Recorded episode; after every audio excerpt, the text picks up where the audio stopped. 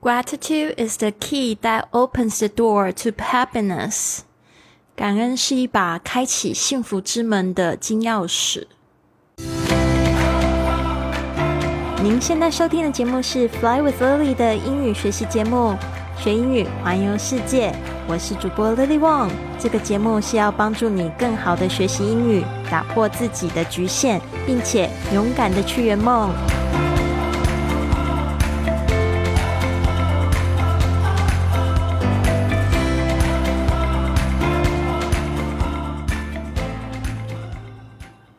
Welcome to this episode of Fly with Lily podcast. 欢迎来到这集的学英语环游世界，我是你最最喜欢的主播 Lily。一开始呢，我们讲到这个感恩，因为我们呢就是在十一月的时候进入这个感恩日记挑战。我总共访问了十一个，就是我的外国朋友。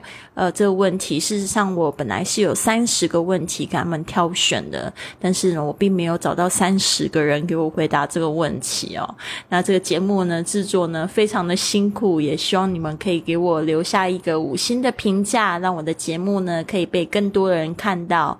那这边呢，我想要解释一下，一开始我们听到这个格言：“Gratitude is the key that opens the door to happiness。”感恩 （gratitude） 的名词 is the key 是这个钥匙，that opens 是什么样的钥匙呢？后面这个 that 是介出呃是介绍出这个形容词子句。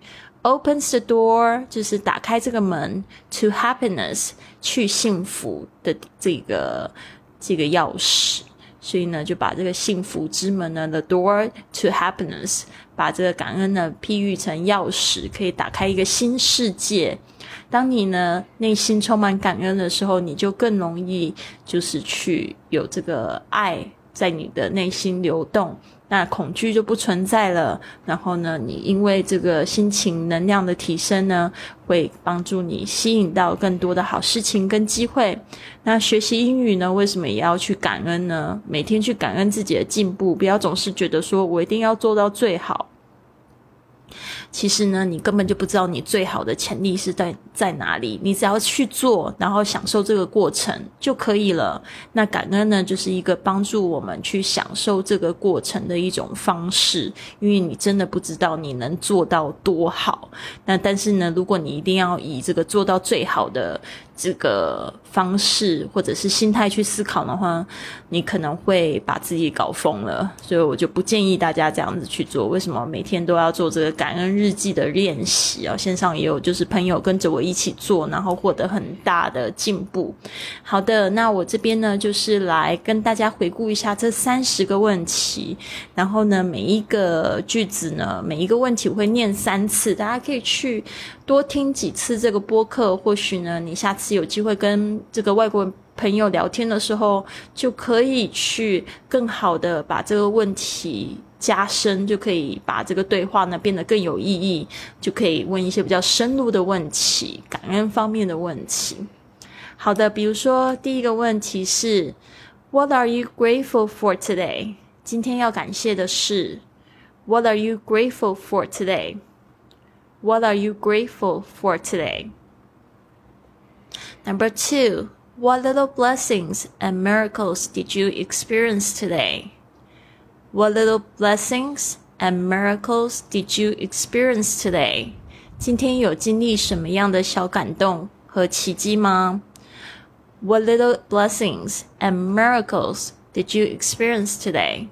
Number three, what do you most love about yourself? What do you most love about yourself? 你最喜欢自己什么地方？What do you most love about yourself? Number four. What about you makes you special? What about you makes you special? 你最与众不同的地方是 What about you makes you special? Number five. What risk are you most grateful for having taken? What risk are you most grateful for having taken？过去做过什么有风险的事，但今天的你很感谢有付诸行动。What risk are you most grateful for having taken? Number six, how can you express gratitude for something you desire? How can you express gratitude for something you desire? 你怎么对你渴望的事情表示感恩 ？How can you express gratitude for something you desire? Number seven. Who are you most grateful for in your life and why? 在你生命中，你最感谢谁？为什么呢？Who are you most grateful for in your life and why? Number eight. What relationships make your life feel rich and full? 你生命中的什么关系让你觉得最丰富 ？What relationships make your life feel rich and full? Number nine. Write why you are grateful for your proudest accomplishment. Write why you are grateful for your proudest accomplishment. 写下你最值得感谢和骄傲的一件成就，为什么呢？Write why you are grateful for your proudest accomplishment. Number 10. What has helped you become more of who you are? What has helped you become more of who you are? 什么事件帮助你成为你今天的样子？What has helped you become more of who you are? Number 11. What is your favorite emotion to feel? What is your favorite emotion to feel? 你最喜欢感受什么样的情绪 ？What is your favorite emotion to feel? Number 12. What painful experience has helped you grow? What painful experience has helped you grow? 过去什么样的痛苦经历帮助你成长？What painful experience has helped you grow? Number 13. What did you learn from the last challenge you overcame? What did you learn from the last challenge you overcame? 你从过去克服过的挑战学会了什么？what did you learn from the last challenge you overcame? Number 14. How can you inject more gratitude into a current challenge? How can you inject more gratitude into a current challenge? 你怎么在你现在面临的挑战之中注入更多的感恩之情 ？How can you inject more gratitude into a current challenge? Number 15. Write down your favorite affirmations that make you feel good. Write down your favorite affirmations that make you feel good.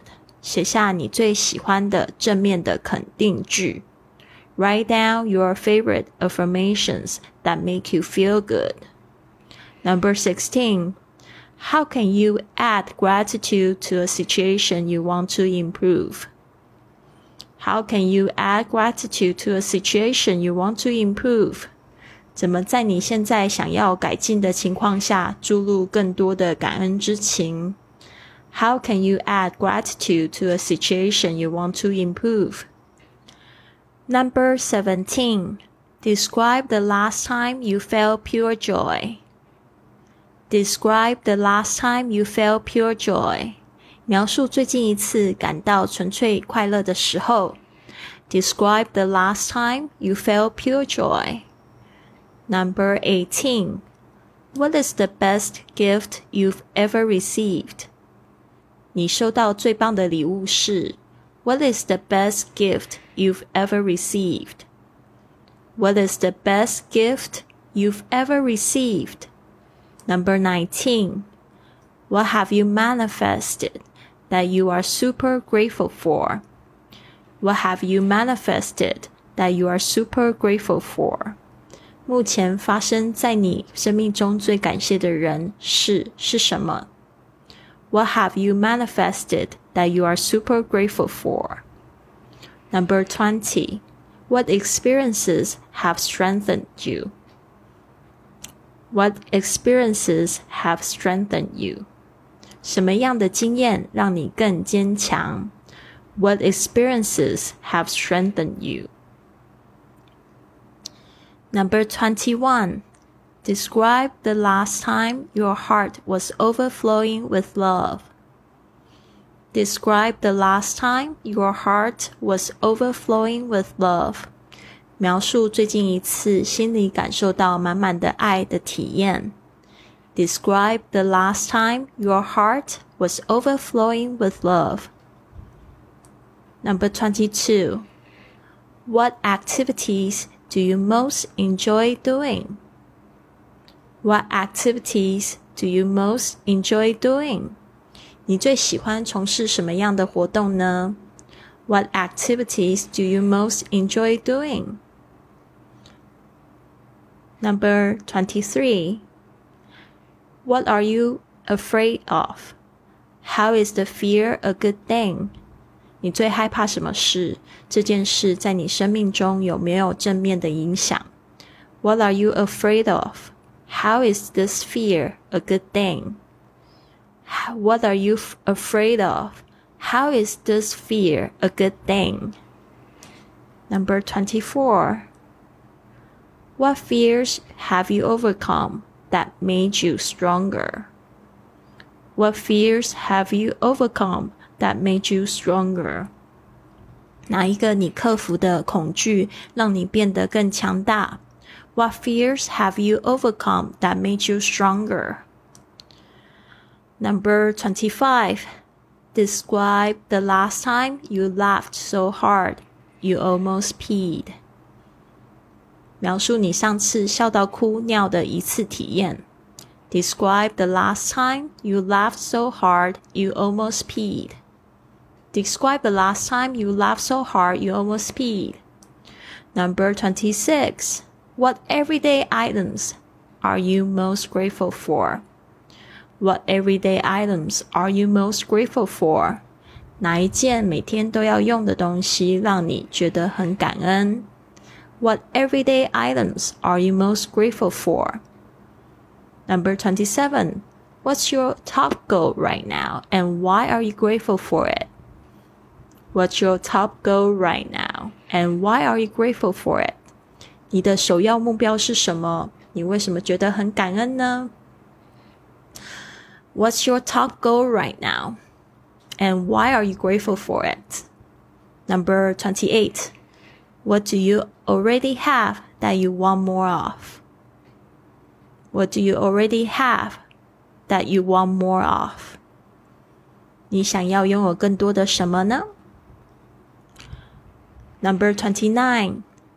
Describe the last time you did something nice for someone. Describe the last time you did something nice for someone. 描述上次你为别人做的好事。 Describe the last time you did something nice for someone. Number 30. Write about what you want to manifest as if it is already yours. Write about what you want to manifest as if it is already yours. 描述你想要在生命中拥有的任何事情，仿佛你已经有了它们一样。Write about what you want to manifest as if it is already yours. 好的，这个就是这三十个问题。那我大概花了十几分钟把它念完了。那我这边呢，要来讲一下，就是我这三十天的挑战。我觉得让我最有收获的一个问题就是，就是 Number twenty three. What are you afraid of? How is this fear a good thing? 你最害怕什么事？这件事在你生命中有没有正面的影响？说真的，这几年我还真的蛮害怕这两件事的。第一件事呢，就是我很害怕我会孤独终老；第二件事呢，就是我很害怕我会两个口袋空空，老的时候没有钱可以做我想要做的事情，或者是吃饭都会有问题。我真的会挺害怕的。但是呢，有没有正面的影响？我得说也有。为什么呢？就是我现在就是努力的充实自己，让自己变成一个就是有趣的人。然后我学语言，我也很喜欢帮助别人，不停的在精进自己。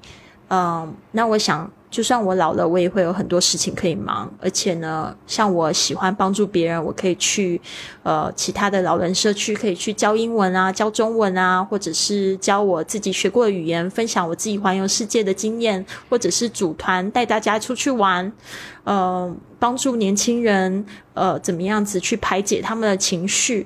我觉得这样子的我不应该。交不到朋友。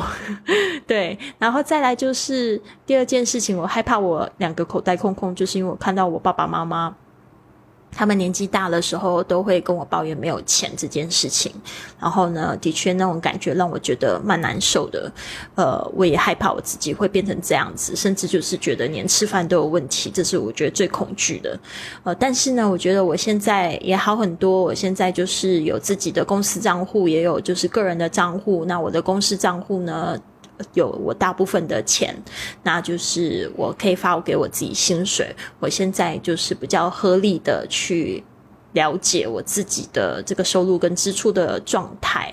老实说，我今年真的花了蛮多钱，但是我是觉得很值得。但是我好像有一点点就是太大意了，所以呢，明年呢，我打算要自己学习这个会计，就是学习呃怎么样子去报账啊。嗯，这个部分，因为我觉得我之前真的太大意，而且也就是太骄傲。有一段时间收入很好，就觉得哦可以就是一直都这样，结果不是，就很像这也是也会过去的，就是还是在一个不稳定的状态。特别是我的这个新的事业是初创期间，所以呢，我还是不要大意的好。那我觉得这样子也让我觉得更加的有意识的去消费，有意识的去生活。呃，那我也希望可以听到更多听众，也可以来分享一下这个感恩日记的这三个十个问题，你最喜欢哪一个问题？有没有什么样的体悟跟成长？喜不喜欢这样子的活动来学习英语、写英文日记？我觉得真的，呃。非常棒，我自己是非常喜欢写英语日记，然后写完英语日记之后呢，我会给我的这个英文老师做修改，然后也可以跟他一起讨论这些问题。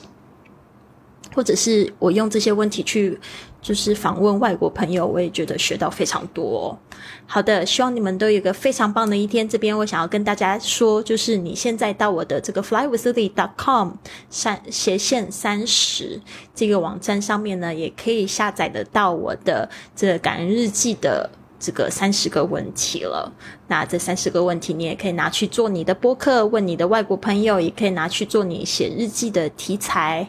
好好，希望你们都有一个非常棒的一天。Have a wonderful day, everyone. I'll see you soon.